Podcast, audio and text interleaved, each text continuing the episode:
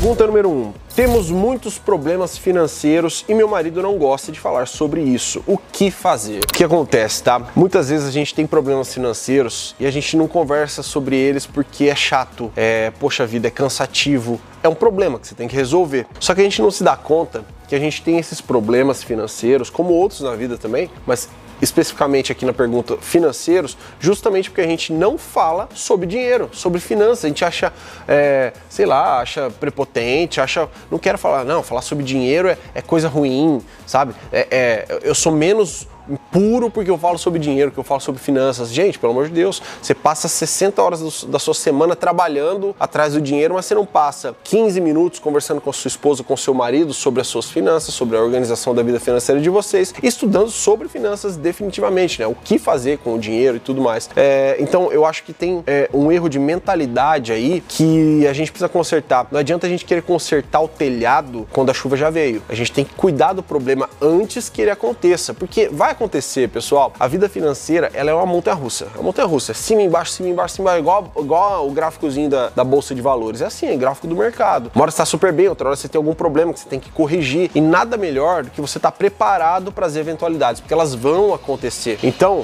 tem os caras fazendo obra na casa ao lado, então pode ter que pode ser que tenha algum ruído aqui no fundo. Mas enfim, então a gente precisa cuidar, tapar aquele buraquinho por menor que ele seja antes da chuva chegar, porque aquele buraquinho ele vai aumentando e o efeito financeiro da negligência financeira na sua vida, ele tem um efeito bola de neve dobrado, sabe? Ele, ele, ele, ele vai resultar em coisas que você nem espera que aquele probleminha inicial se transformou em uma separação. E vou te dar um exemplo: problemas financeiros separam mais do que traições, separam mais que problemas conjugais. Então, cuide da sua vida financeira, tenha uma comunicação clara com seu marido, com a sua esposa, fale sobre dinheiro. Isso não quer dizer que você não vai ter problemas financeiros, é isso que eu estou dizendo, mas quer dizer que vocês vão se preparar, vocês vão estar preparados para as eventualidades que vão acontecer. Grava essa frase, ó. A gente não fala de dinheiro porque tem problemas financeiros, mas a gente, na maioria das vezes, tem problemas financeiros justamente porque não fala sobre dinheiro. Não que falar só, só, só falar sobre dinheiro vai te deixar rico, vai te, vai te tirar os problemas, mas vai te preparar para as eventualidades, tá? Então agora vamos para a pergunta número 2. Pergunta número 2 é: recém-casados, curtimos balada e festas com amigos. É possível dar certo?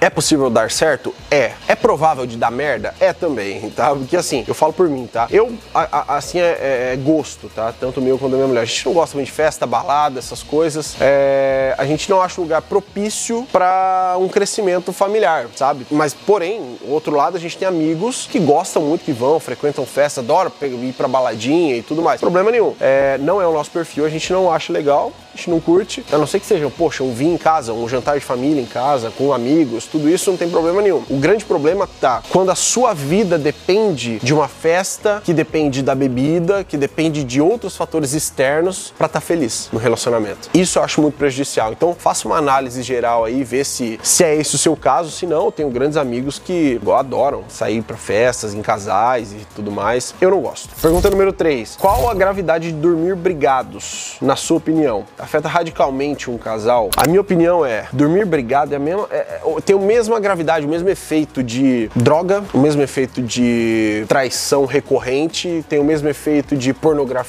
é o mesmo efeito de tudo que não é normal, mas que se torna comum. Vou explicar para você. Ah, e hoje por orgulho ou por alguma coisa, eu não vou, não vou, vou dormir brigado com a minha mulher. Aí eu durmo brigado. Aí amanhã é um novo dia onde ela depende de mim, ela, eu dependo dela, a nossa família depende da gente juntos, fortes como casal, e a gente tá nessa picuinha, nessa infantilidade, porque muitas vezes as, as maiores brigas, assim, a maioria das brigas, não as maiores, a maioria das brigas são por coisas falta, por falta de comunicação, coisas que a gente pode conversar aqui e resolver. Eu e Adriana, quando a gente tem algum problema assim à noite antes de dormir, a gente vai até seis da manhã, se for preciso, conversando para resolver. Gente, briga, discussão, divergência é falta de comunicação, é falta de entender a necessidade que eu não estou atendendo, a necessidade que ela não está atendendo, e a gente chegar num resumo, um erro que algum cometeu ali, conversar sobre aquilo e chegar numa conclusão para aquilo não acontecer de novo. É resolver problema, é maturidade. Não se deixa para amanhã para resolver problema. Eu falei aqui na outra pergunta, não deixa para tapar seu telhado quando estiver chovendo. Converse, não durma brigado. Tudo que vai se tornando comum, mas não é normal, usei o exemplo aqui, pornografia, drogas. Ah, Rodrigo, não é muito pesado fazer essa comparação, dormir brigado? Não, cara, não é. A partir do momento em que se torna comum o cara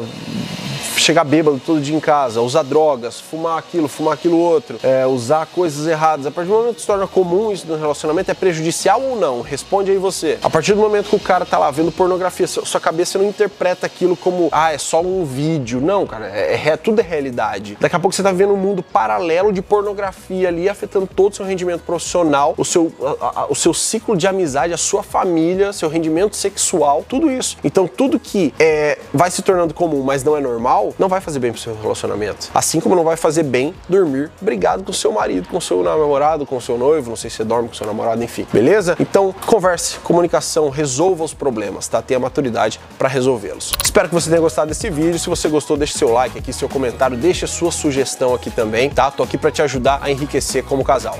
Até o próximo vídeo.